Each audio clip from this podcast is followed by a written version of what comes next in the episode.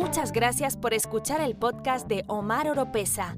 No se olviden de seguir a Omar Oropesa en las redes sociales, escuchar su música en las plataformas digitales y ver sus videos en YouTube. Visite el sitio web omaroropesa.org para estar al tanto de todas las novedades.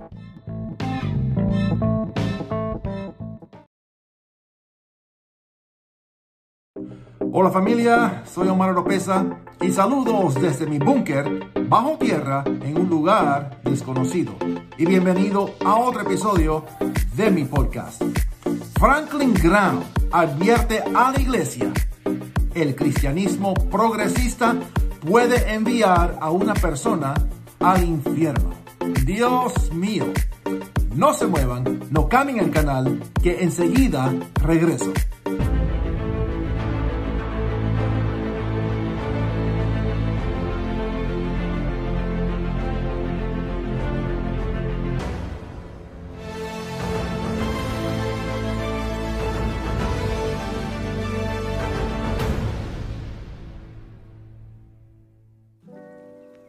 El evangelista Franklin Graham insta a la iglesia a rechazar el cristianismo progresista y advierte que no es un evangelio en absoluto, porque rechaza la doctrina bíblica fundamental.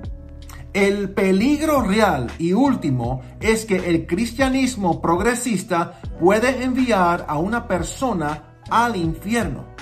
Sé que suena duro, pero es cierto, dice Franklin Graham. Me gustaría saber qué opinas sobre este asunto. ¿Qué opinas sobre este cristianismo o este evangelio progresista? Déjame un comentario, presione el like y si es primera vez por estos lados, suscríbense y presionen la campana de notificaciones. De acuerdo a Franklin Graham, el cristianismo progresista está equivocado en una serie de temas, desde la sexualidad hasta el matrimonio y la deidad de Cristo. El cristianismo progresista niega la verdad divinamente inspirada y autorizada de la Biblia en todas las facetas de la vida. Por ejemplo, aunque la escritura dice claramente que el matrimonio es entre un hombre y una mujer, los defensores del cristianismo progresista tuercen y distorsionan la verdad de la palabra de Dios sobre la sexualidad, centrándose en tendencias tan absurdas como la identidad de género. Niegan la distinción de Dios entre los sexos y, en su lugar, inventan sus propias normas erróneas no guiadas por la palabra de Dios. Las influencias culturales degradantes que abrazan movimientos como el matrimonio gay tienen más influencia en sus creencias que la Biblia. Sobre el tema de la justicia, el cristianismo progresista se preocupa principalmente por las cuestiones de justicia social y racial. Y ojo, la Biblia sí aborda ese tema, pero la mayoría de las veces descuida la cuestión mucho más fundamental de la justicia de Dios, como un Dios santo y justo trata a los hombres pecadores y malvados. El cristianismo progresista no es un evangelio en absoluto no tiene nada que ver con el Evangelio de la muerte, sepultura y resurrección de Cristo. No da lugar más que a la confusión y el caos espiritual.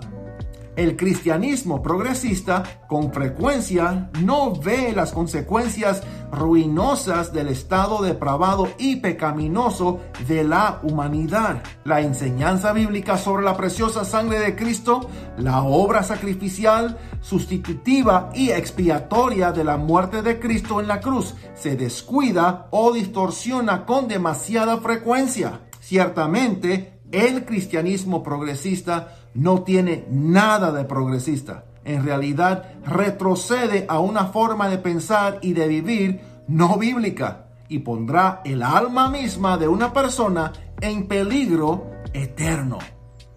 Y es un tema que yo personalmente vengo diciendo a través de muchos años. No hay santidad en la iglesia, no hay convicción. Estamos dejando que las tendencias y lo que está de moda ingrese a nuestras iglesias para no ofender a nadie. Franklin Graham cita Gálatas capítulo 1 versículos 6 a 9 donde Pablo escribe en parte, me asombra que abandonéis tan rápidamente a quien os llamó a vivir en la gracia de Cristo y os volváis a un evangelio diferente, que en realidad no es ningún evangelio. Evidentemente algunas personas os están confundiendo y están tratando de pervertir el evangelio de Cristo. Los pastores deben predicar el Evangelio completo, la sana doctrina, si quieren que sus congregantes se convenzan de su pecado y confíen únicamente en la sangre de Cristo para el perdón. Ay, Dios mío, tan cierto. Lo primero es reconocer que uno está en pecado, que uno está viviendo en pecado. Pero hoy en día todo es aceptable. Los evangélicos necesitan guardar la verdad de la predicación y la vida bíblica genuina, permaneciendo verdaderos y audaces sobre exactamente lo que la Biblia enseña claramente. No hay otra manera de ser salvado y asegurado por toda la eternidad.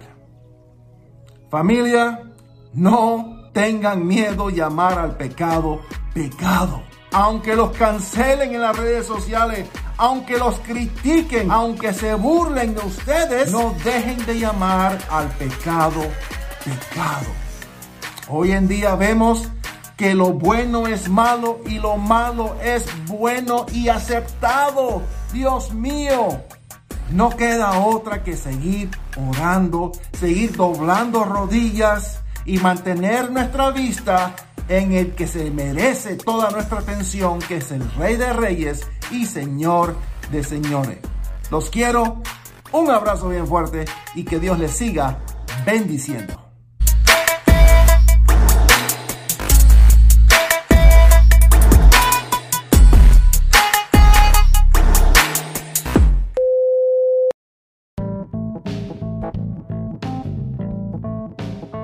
Si le gusta este podcast, usted nos puede apoyar compartiéndolo y a través de donaciones presionando el link en la descripción. Será de mucha bendición.